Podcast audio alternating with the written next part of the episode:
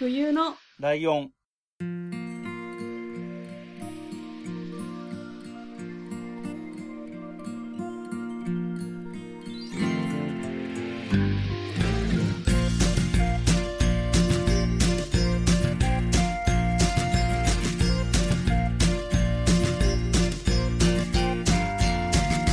この番組は山梨県出身以外共通点のない2人がそれぞれ好きなことを話す番組です冬のライオン第97回椿ライドウです。よろしくお願いします。えっと、はい多分これから毎週言うと思うんだけど、100回がいよいよ近づいてきてますね。いや本当目前すぎて97とか98とか99とかなったら絶対それ言っちゃうよね。毎回ほら、冒頭に回数言うから、はいはい絶対100チケって思いながら多分言うので、はいはいそういうことになるかと思うんですけれども、いやそういう意味で言うと、はい。えっ、と、100回の前にやる真冬さんのターンとしては最後なのかな？えなんか 恥ずかしい。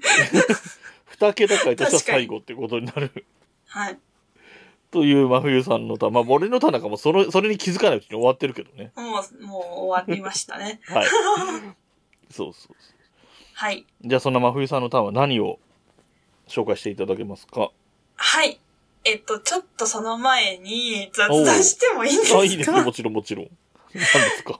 えっと、結構前からあの芝桜祭りの話をさせてもらってたと思うんですけど、うんうんうんあの、なんと、ひなんかリスナーさん来てくれたみたいで、ああ、はいはいはいありがとうご。ざいます、本当に。ありがとうございます。あの、あそこ6時から開演とかなんですよ、芝桜祭り。あの、6時出勤とか無理じゃないですか。うん。だから、あの、私は9時から出勤してたんですよ。はいはいはい。今日その前に来てくださってたみたいであ、そうなんだ。同じ日に出勤ではあったんだ。あそうそうそうなんですよ。へで、私の父とうん。話をしてくださったみたいで、うんうん。あの、月見さんの回が面白いですって言われた。いや、めっちゃ嬉しいんですけど、うん。いややっぱみんなそんな、ちょっとジェラシー感じるよっていう感じああ、で。はいはいはい。あ、でも本当来てくださってありがとうございました。ありがとうございます。はい。話です。まあ5月いっぱいやってるんで、お近くの方がいらっしゃいましたらぜひ。まあ、やっぱこのコロナもあってね、正直山梨県外の人だと、山梨県内に行くっていうこと自体がいろんな意味で難しかったりすると思うので、うんそうですねそんな中で来てくれてる人が本当に出ると、いるとは、いや、ありがたいですね。ありがとうございます。はい。もう本当に。っていうことを伝えたかったっていうのと、うん。最近ちょっと買ったものがありまして、おう。あの、引っ越してうん。1年、うん。えー5ヶ月ぐらい経つんですけど、ああ、そんぐらいになるか。うんうん。ソファー買いました。今更っていうリビング用ってことだよね。けど、そうです、そうです、うんうんうん今まで地べたに座ってたんですよ。う んまあ、地べたではないけど、地べたっていうか床にね、何？こたつ？うん、だからこたつ出してて、床があって、カーペットがあって、その上にってこと、あそうそうそうですそうですん私、こたつがある家で育ってなくて、今まで。あ、なんか言ってたね、前にもね。あ、そうです。なんか実家はこたつ禁止なんで、うんうん。あの、いつも椅子座ってたんですよ。ああ、なるほど、はいはい。だから、こう、引っ越した時に、うんうん。なんかソファー絶対買いたいと思ってたんですけど、うん。結局なんかなーなーで、な、な、うん。なんか地べたってか、あの床でもいけんなって思ってきたんですけど、うんうんうん。まあなんかこう、リサイクルショップに行ってみたら、たまたま結構いい感じで安いやつがあったんで、うん。買ったんですけど、うん。マジ最高。本当床には本戻れない。ああ、そうね。ていう感じなんですよ。うんうんうんライトさんは、うん。い家でどうです？僕はね、基本的にすごい狭いところに住んでるので、ベッドに腰掛けています。生活としては。あー、なるほど。うん。え、椅子がいいですよね？そうね、床はちょっともうあんまり馴染まないね。えー、ほんと、そうなんですよ。うん、ああ、でもそれはそうかも、確かに。実家とかも、こたつあるけど、あれ今どうなってたっけな？一時期うちの実家、はいソファーで使える、何テーブルみたいな高さのあるこたつっていうのがあった時期があったね。最高はい。そうあれ便利だった。えー、めっちゃいい。それ欲しいんですよ、本当は。ああ。てか、あの、こたつとか、まあ、床とかにね、座ってると、寝ちゃいません？あ、そうね。なんか、そうそう。まあ、そもそも横になるよね。とりあえずこたつに入ってるそう体を横にしちゃって、結果あったかいから眠っちゃうんだよ。なんか私、そこで寝るのはすごい気持ちいいんですけど、本当はすごい嫌なんですよ。本当は布団に入りたいんだけど、それに勝てなくなっちゃうから、うんうん。ソファーを買ってもうめっちゃテンション上がってる最近ですっていう報ああ、なるほど。告でした。緊急報告だったのね。はい。ただこれだけの話。っていうことで本題に行きましょはいはいはい。う。え、皆さん思われたと思いますよ、タイトルを見て。うん。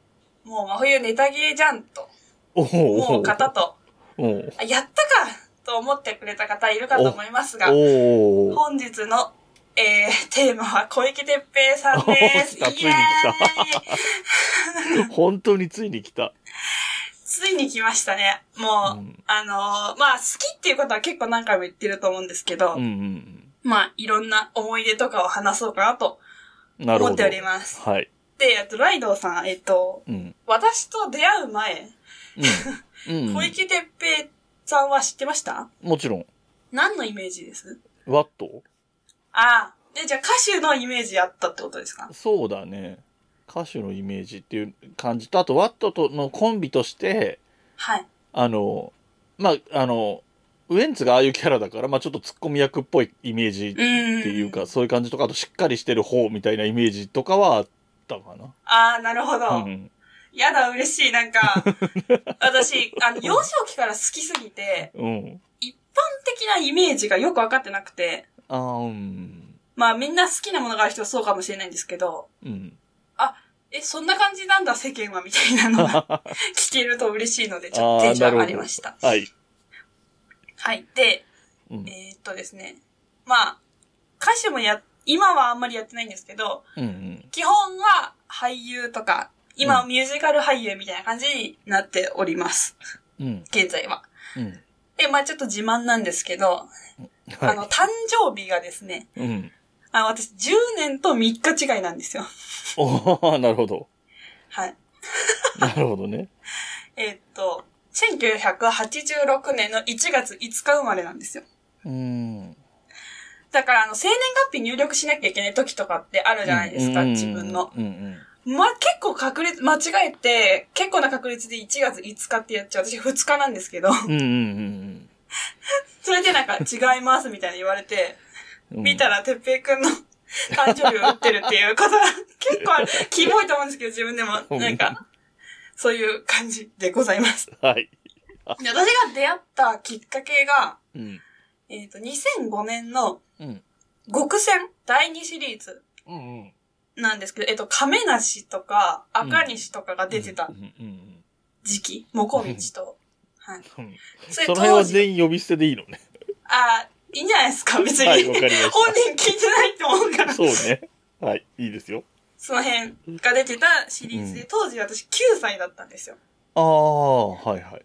で、1話をたまたま見てて、うん。いや、覚えてないけど多分母に勧められた気がする。なんか、第一面白かったよ、みたいな。ああ、なるほどね。で、見て、え、顔がイケメンすぎるという、そこに気づいて、私は9歳ながらに。で、そっからドラゴン桜とか、うんうんうん。あ鬼嫁日記とか、結構出てたんですよ、有名なドラマに。あ。うんうんで、なんかまあ、それを、あ、イケメン出てるなと思って、まあ、うん結構見始めたっていう感じで、うん。うん。あと、ドラマだと、イリュウって、ああ、はいはいはい。うんあれ出てたんですよ。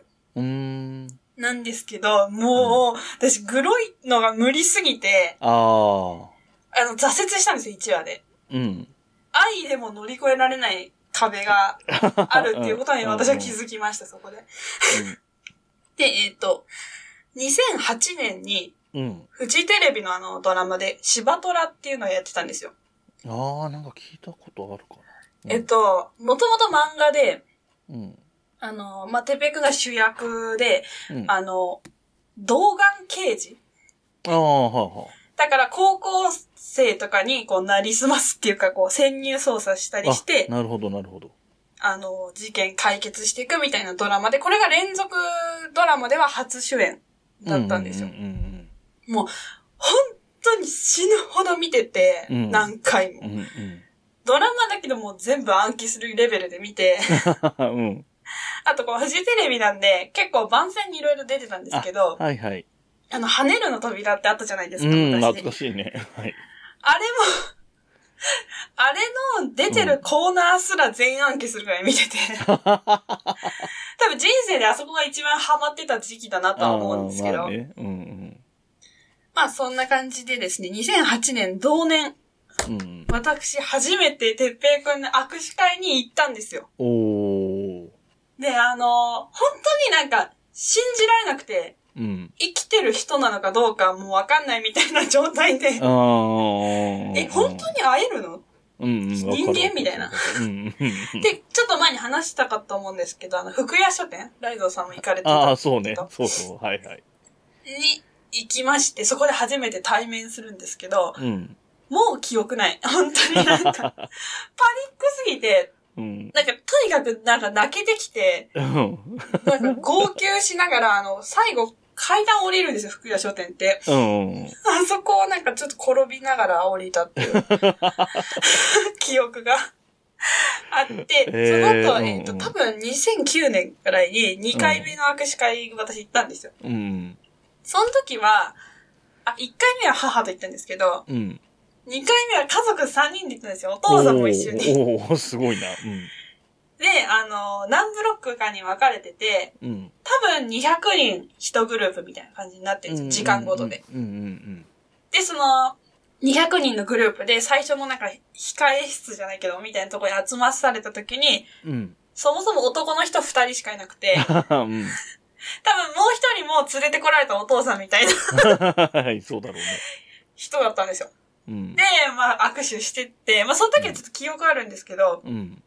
いやなんかお父さんにとにかく泣くなって言われて、うん。なんか泣くと記憶がなくなるから、しっかり見ろみたいに言われて、うん。なんか握手してたんですけど、うん。うん。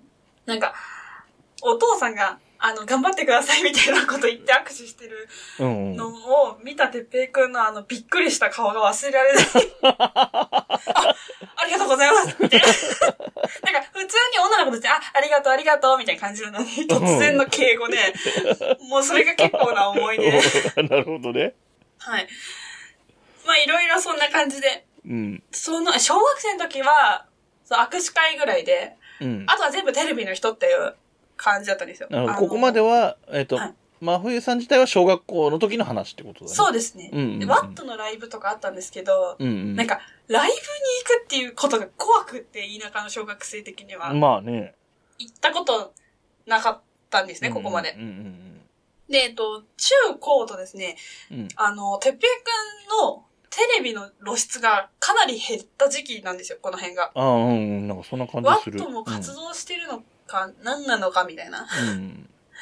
で、私も中高で部活にめっちゃハマってて、うん結構そこが、私の人生の中では薄い時期なんですよ、てっぺうん。の。絵の愛が。うんうんで、えっと、USJ で CD の発売のイベントがあったんですよね、あの、大阪の。うん。うんうんです平日だったんで、まあ行かなかったんですよ。うん。うん。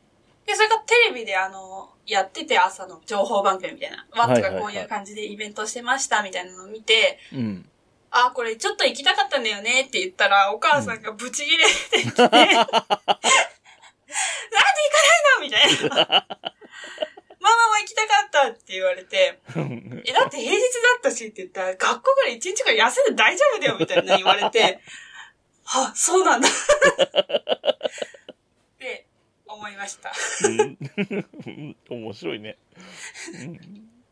で、あと、あのー最近だと、2018年に、うん。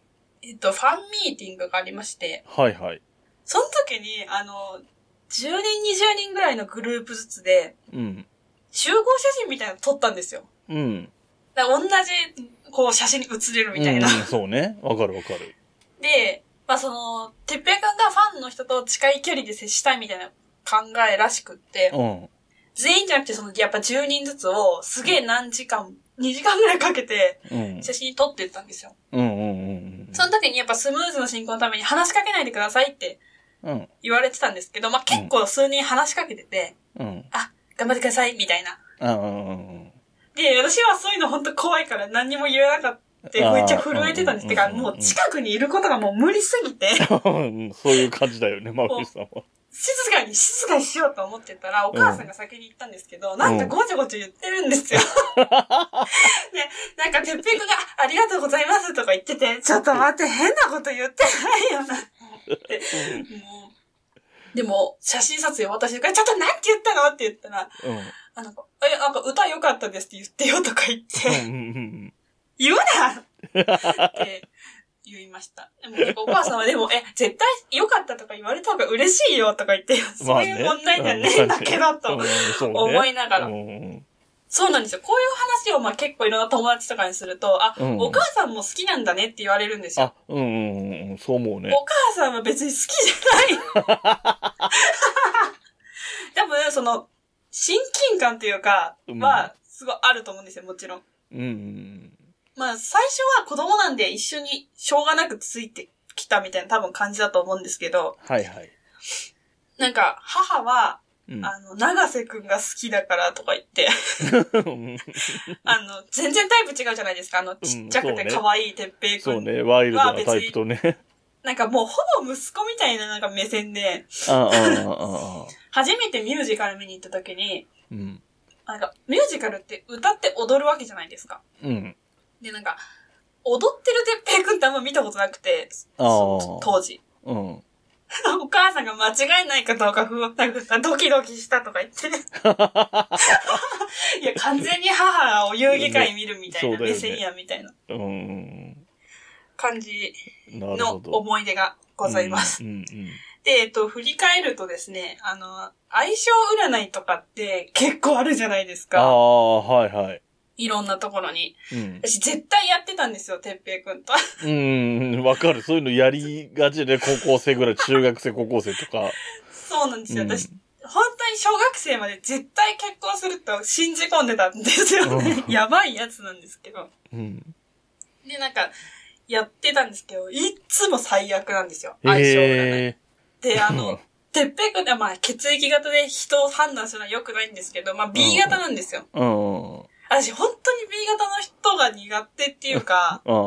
なんですよね。だから、その占いも妙に信憑性があるっていうか、うん。なんか絶対に合いませんみたいな。多分う、んお互い、お互いっていうか、まあ、知らないですけど、本当の性格は。うん。我がめっちゃ強いみたいなのがすごい出てくるんですよ。ああ、なるほど。だから、その結果を私は散々見て、うん。ああ、結婚するのはやめとこうかなっていう 感じになるほどな。って、なって今に至ります。はい。で、うんまあ、そんな彼なんですけれうんうんうども、ん。熱愛報道がある日、現れまして。今までずーっと誰ともなかったんですよ。うんうんだから推しが熱愛報道されるっていう感覚を私、大人になって味わって初めて、うん。はいはい。あでそのそそ。うん熱愛報道みたいな出た時、うん。友達と温泉行ってたんですよ。うん。で、なんかその地下みたいなとこっていうか山の中の地下みたいな感じで、うん。電波がとにかくなくて、ああ。もうパニック、なんかその時一緒にいた友達、本当申し訳ないんですけど、うん。ちょっと帰ろうみたいな。詳しく調べたいから、ちょっと一旦外行っていいみたいな感じで、うんうんもう本当にすショックすぎて、うん。うん。まあでも、まあまだ熱愛だしって思ったんですけど、あ結構すぐ2ヶ月後とかに結婚しましたみたいな。あ。ああ。絶望。まあなんか、その、全然苦じゃないみたいな人もいるじゃないですか。幸せになってほしいみたいな。まあね、まあね。私も綺麗事言っとこうと思って、ツイッターでは、え幸せになってくれればそれでいいみたいなこと言ってたんですけうど、ん。結構ショックで、うん。まあ別に全然社会人だったんですけど、いや、でもわかるよ。ほら。ねえ、福山雅治さんの時とかにさ、結構いたじゃん、マシャロスとか言って。結構、それこそ、真冬さんのかの日じゃない大人の女の人が、はい。もちろんけ自分が結婚できるとか思ってないけど、やっぱり結婚されるとショックっていうのはいっぱいいたからね。いや、うん。そうですよ。なんか私のものにはならなくていいけど、みんなのものであってほしいみたい ああ、ななるほど、なるほど。確かに確か感じだったんですよ。でまあでに。も、まあまあ、大人だし、切り替えよって思って、うん。うん。でも私も言いました、上司に。あの、ちょっと明日仕事休んでいいですかって言ったらダメって言われて。絶対家で一人で落ち込んでても落ち込むだけだから、会社来てた方が気が紛れるよとか言われて、ああ。くそって思いながら、まあ、次の日も仕事に行ったら、まあ、いろんな、もう、社員の人から、パートの人から、大丈夫、あ、でも、そんなに知られてたんだ。そうです、そうです。あの、有給取って遠征とか言ってたんで、うーん。で、まあ、LINE もすごい来る。大丈夫、生きて。なんか、その時ちょっとね、皆さんのありがたみを感じましたね。こんなに心配してくれるんだっていう。ああ、なるほど。で、まあ、結構平気だったんですよ。その2、3日で。うんうんなんですけど、多分体は正直で、うん。うん。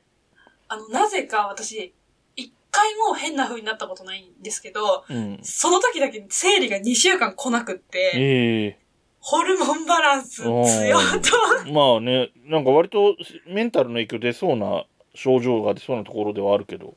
ちょっと笑いました。めっちゃショック受けてるやん、自分みたいな。しかもなんか女の部分でショック受けてるやん、きっと思って。まあまあね。まあでもそんな彼もですね、今は、いや、二児の母、父、父となりまして、うんうんうんはため息ここで。まあでも、私は思ったんですよ、なんか。まあずっと思ってたんですけど、うん。結婚してほしくないなって思ったけど、うん。まあでも、うんあのかっこよさが遺伝子として残らない、後世に残らないっていうのももったいないと思ってあて、あ、なるほど。どうせだったら、うん。すごい可愛い人と結婚して、うんうん。もう宝みたいな子供を産んでほしいという。願いは常々あって、まあ今の奥さんもすごいうん。綺麗な方なんで、うん子供の顔は公開はしないんですけど、うん。うん。まあ、きっと素敵な子なんだろうなと思いつつ、うん。あのー一人目の子供の時はうん。結構報道されたんですよ。うん。けど、二人目はファンクラブだけで先に公開したんですよね。あその情報をね。うん。そうです。第二児が生まれましたみたいな。うんうん。もう私、子供を同級生にしたいなっていう思ってきて。なんかもう、うん。子供に託すしかないみたいな、なんかちょっと回路になってきて。うん。でも、なんと、その、第二次生まれましたって言ったのが3月の頭だったんですよ。ああ、そっか。生まれたの間に合わねえあまあ学年は絶対に間に合わないわ せめて4月だったら、みたいな。う。なんことを言いふらしてましたね、周りに。うん、まあ、それはそれで、ね、なかなか大変な話だけど、いろんな意味で。でですよ。で、うん、うん、私が言いたいこと。うん。あの、あの、真田広之さんの時の回で、私あー話したと思うんですけど、あの、魔界天章っていううん、うん。ミュージカルを見、うんミュージカルじゃないや、舞台を見に行くんだっていう話をしたと思うんですけど、はい。それの予定が5月の9日だったんですよ。うん。ああ、そっか。もう見事に緊急事態宣言と被りまして、うん。しかもなんかその、誰かはわかんないですけど、公演関係者でコロナが出ちゃったんですよ。ああ、そうなんだ。ええはい。で、まあもちろん9日はいけない。最初はなんか9日までみたいな感じじゃなかったです。が、うんうんうん。緊急事態宣言が。うんで、なんかこう、同情してくれたのかわかんないですけど、その、てっぺいくんのつながりの仲いい友達が、うん。うん。15日のチケット持ってるよって言われて、ああ、15日だったらいけるっしょと思って、うん。その友達に譲ってもらったんですけど、うん。まあ延長し、となり、緊急事態宣言が。うん。で、結局公演中止 になりまして、うん。しかも、うん。そのチケット4列目だったんですよ。うん。うん。うん。で、コロナ対策として1列目は基本空いてるんですって今。うん、そうだなので。実質3列目だったのに、ああ、そうだね。こんなことってありますか？っていう。いや、私本当にチケット運なくて、うん。あの、ミュージカルも結構見に行ってるけど、ほぼ2階席とかなんですよ。ああ、なるほど、そういうことか。うんこっちは高い金払って、あの、買ってるのに、うん。うん。あの、修学旅行生の列と同じ列とかあったんですよ。ああ、なるほど。お前ら、ただでてっぺいくん見に来てんじゃねえと思いつつ、と、やっぱ都会の高校生とかいいな、みたいな。多分芸術鑑賞会みたいな感じなんですよ。だよね。うんうんうん。で、え、小池徹平ってあの、ワットの人じゃないみたいな言ってうん、て。はいはいはいはい。ああ、女子高生ワットわかるんだっていう。なんか、マウントとかもありつつ。うんせっかくのそんなね、神のような席を逃したっていう怒りを込めまして、今回話させていただきました。ははい。あ、そうか。はい。あ、一個、もう一個、もう一個自慢していいですか、はいはい。私、てっぺいくんと背が一緒なんですよ。おー。身長が。うんうんうん。私、すごい嫌だったんですよ、この背が高い。女にしては167センチなんですけど、うん。結構高い方じゃないですか。そうだね。で、全然なんか可愛げないし、なんか。男とか、なんか中学生の時とか男子とかみんな抜いてたし、ああ。嫌だったんですけど、ある日、うん誰かが、誰か友達が、うん。でも小池徹平と同じ目線で世界見てんじゃんって言われうわ、て、すごいいいこと言うね。待って、そうだわ、と思って、誕生日も近いし、背も一緒なんてもう運命だっていう感じで思って、毎日を生きております。ありがとうございました。はい。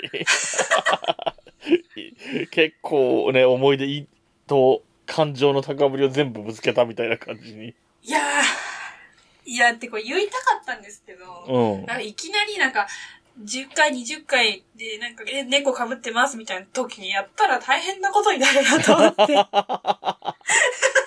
皆さんの様子を見て、ああ、いけるかなと思って話させていただきました。だキモいじゃないですか、そんななんかもう信じてたからすごい。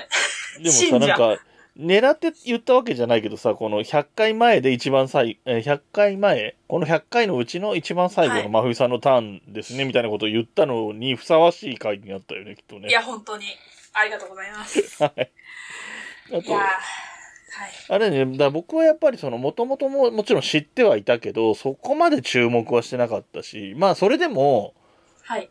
例えばワットでどっちが好きとか言ったら、小池徹平君の方が、方かなっていう感じぐらいはあったけど、はい。でもあんまりそんなに注目してる。まあ、だってやっぱり男性アイドルなので基本的には。おじさんが興味を持つ対象ではないからさ。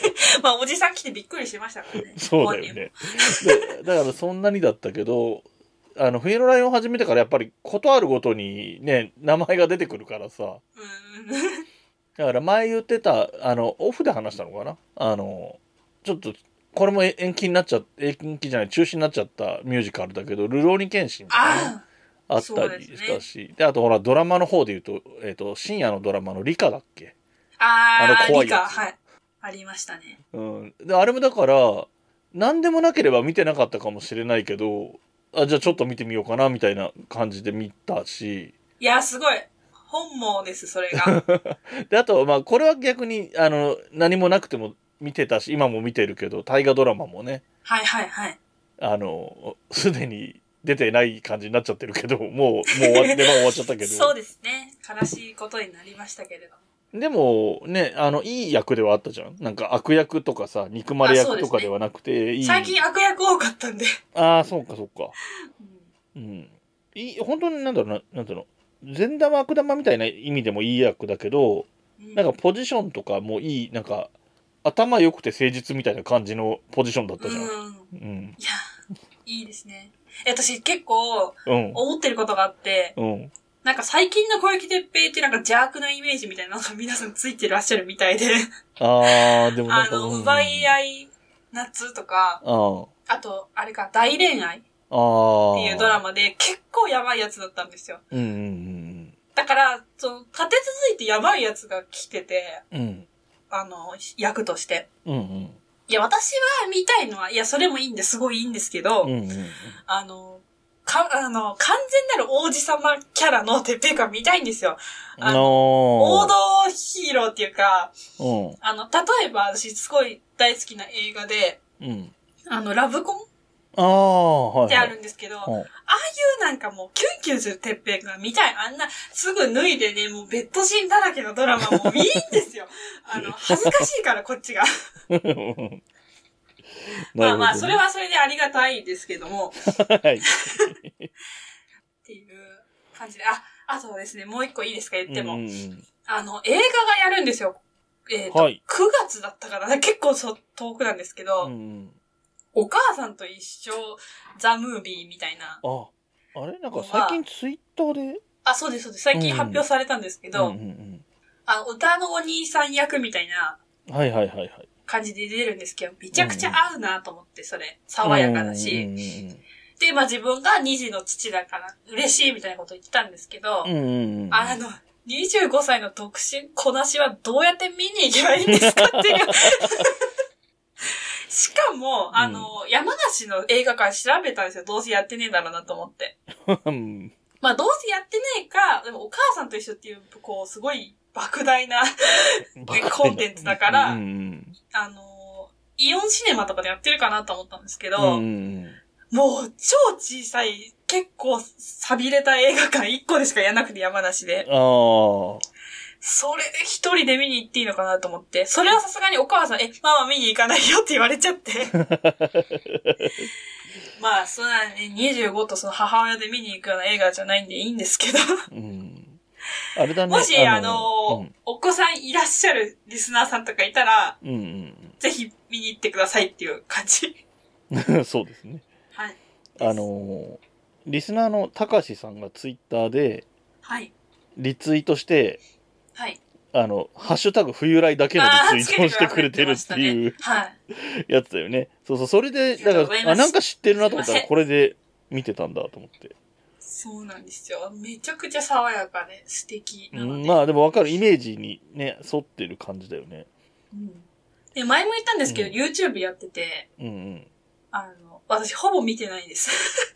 うん。それはまたなんで？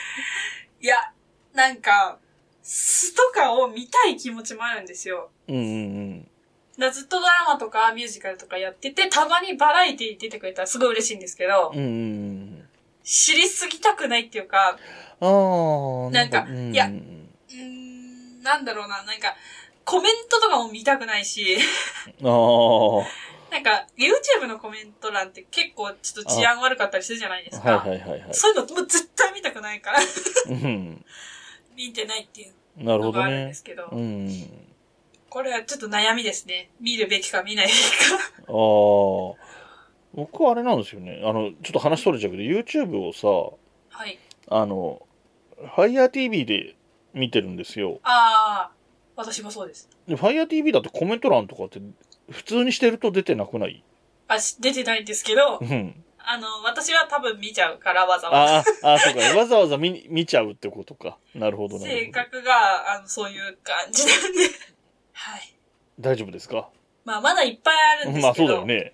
こういうとこに行ってこういうのがあったっていう話いっぱいあるんで、またさせてください。そうね。あの、俺のガンダムみたいにね、丸2とかやればいいと思いまあ、そうですね。年一で。す。はい。はい。じゃあ以上で OK ですか？とりあえず今日の分としては。はい、ありがとうございました。はーいはい。ということで、えっと、告知にも行きたいところなんですけど、まあ告知みたいなことをちょっと少し話したいことがあって、はい。ちょっと興奮いいですか？うん。落ち着いて。はい はい、なんでしょう。えっと、まあ今日がね、97回ということで100回が近づいてきましたねっていう話もしたんですけれども、はい。えー100回をね、記念して何かやりましょうっていうことを考えてたんですよね、ずっと。あの、もともと、今年の初めにもそんな話したと思うんですよ。てか100回から2周年で何かやりたいねとか。言ってません？うんうんうん。まあ、ね、ことあるごとに割と言ってるけど。そうそうそう、100回はどうするみたいな。100回までにはこれやりたいよねみたいな。うんすごい100回をこう、100回なんて来るのかなって思ってましたし。その100回が来るんで、はい。本当はね、コロナとかなければ、あの、オフラインの、オフ会的なイベントもしたかったんですけど、まあ、さすがにちょっと難しいかなっていうことで、はい。えっ、と、去年の50回の時と同様なんですけれども、ツイキャスをやろうと思います。はい。で、えっと、ツイキャスは、アカウントは冬のライオンのアカウントでやりますか？前は私がやって、ライドさんがコラボで上がってくるみたいな感じでしたよね。そうだよね。まあ、それでいいと思うんですけど、その時は冬のライオンのアカウントだったんですっけ？うん。違います。個人の同士。アカウント？はいうん。まあ、それでいいと思うけどね。そうしましょう。うん。じゃあ、えっ、と、これ聞いてて、ツイッターとか、ツイキャスとかやってる人は、まあ、真冬さんか僕のアカウントをフォローしてるっ通知来るようにしておいていただければなと思いますという感じですか、そうですね。はい。えっと、それで日付、日時なんですけど、はい。えー2021年の6月5日土曜日の21時、午後9時からですね。はい。で、えっ。と、だいたい1時間ぐらいを予定していて、そのうち30分はそのまま第100回の配信になるようなイメージで考えてますとはい。いうところですかね。そうですよ。人が来なかったらすぐやめるんで、皆さん来てください。あの、もう10分ぐらいであんまやめようってなる可能性もあるんでう。ん、で、えー中身的にはね、やっぱりこの100回までの振り返りとかいう話になるかなとは思うんですよ。はい。まあ、どういう軸で話すのか、ゲスト会の話を中心にするのか、プレゼンされたもの、お互いがプレゼンしたものと、そのゲストさんがプレゼンしてくれたものの話になるのか、どういうふうになるのかはまだちょっとこれからなんですけれども、まあ、振り返りの話をする回ということになりますので、ぜひね、あの、皆さん聞いていただければ。で、もちろんコメントもある程度はね、拾いながらって感じになると思うので、せっかくツイキャスなので、はい。ぜひ。ぜひよろしくお願いします。はい。えっと、告知、ツイキャスの方はそれでいいかな。あ、で、ちなみに、ツイキャスのことでちょっとだけ補足しとくと、えっと、ツイッターをやってない、ツイッターをなんかの事情でね、ツイッターやりたくないとかやってるけど、ちょっとこのアカウントは、みたいなのがある人も、ツイキャスだけでオリジナルでカウンアカウント作って見に行ったりとかできるはずなので、ちょっと手間ですけれども、ねはいね、そういう風にしてもらえれば、あの、見れないものではないので、ですね。ぜひね、あの、そういうのも試してもらえればなと思います。はい。いよいよですね、いよいよ100回が来ますねっていうところですね。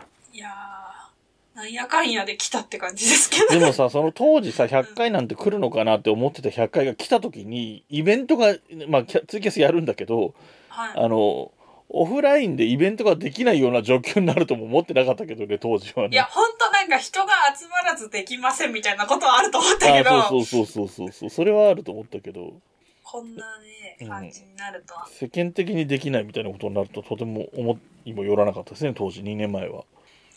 はい。はい。ということで、じゃあ、いつも通りの、えー告知の方にもね、あの、お便りもね、通常のお便りもそうですし、もし、あれだ、あの、間に合うようだったら、そのツイキャス、100回記念に向けてとかでお便りいただければ、その時に紹介できるかもしれないので、あの、そうね、あえてテーマとして言うなら、この100回までの間で、お気に入りの回とか、そういうようなお便りもらえれば、紹介する、できる時間を作りたいなと思いますので、はい。はい。じゃあ、そんなお便りの宛先等をお願いします。はい。えーと、メールアドレスは huyunolion.gmail.com です。ツイッターのアカウントは fuyunolion アンダーバー。ハッシュタグはすべて冬来でお願いします。えー、ホームページのお便りフォームからもお便り待ってます。はい。あと、えはい。えー、グッズがちょっと追加されましたので、なんかマスクとか出てます。あの、よければ見てください。はい。はい。えっと、なんか前回も言った気がしますけど、ハッシュタグはすべてひらがなで冬来ですので、よろしくお願いします。ダメですね。これ向いてないかもしれない、この最後のやつ。ちょっと変わってもらえます ちょっと考えます。はい。えーこの番組の楽曲提供はカメレオンスタジオ、エンディング曲はハルさんでハッピーターン。それではまた次回、ごきげんよう。ごきげんよう。部屋に人と猫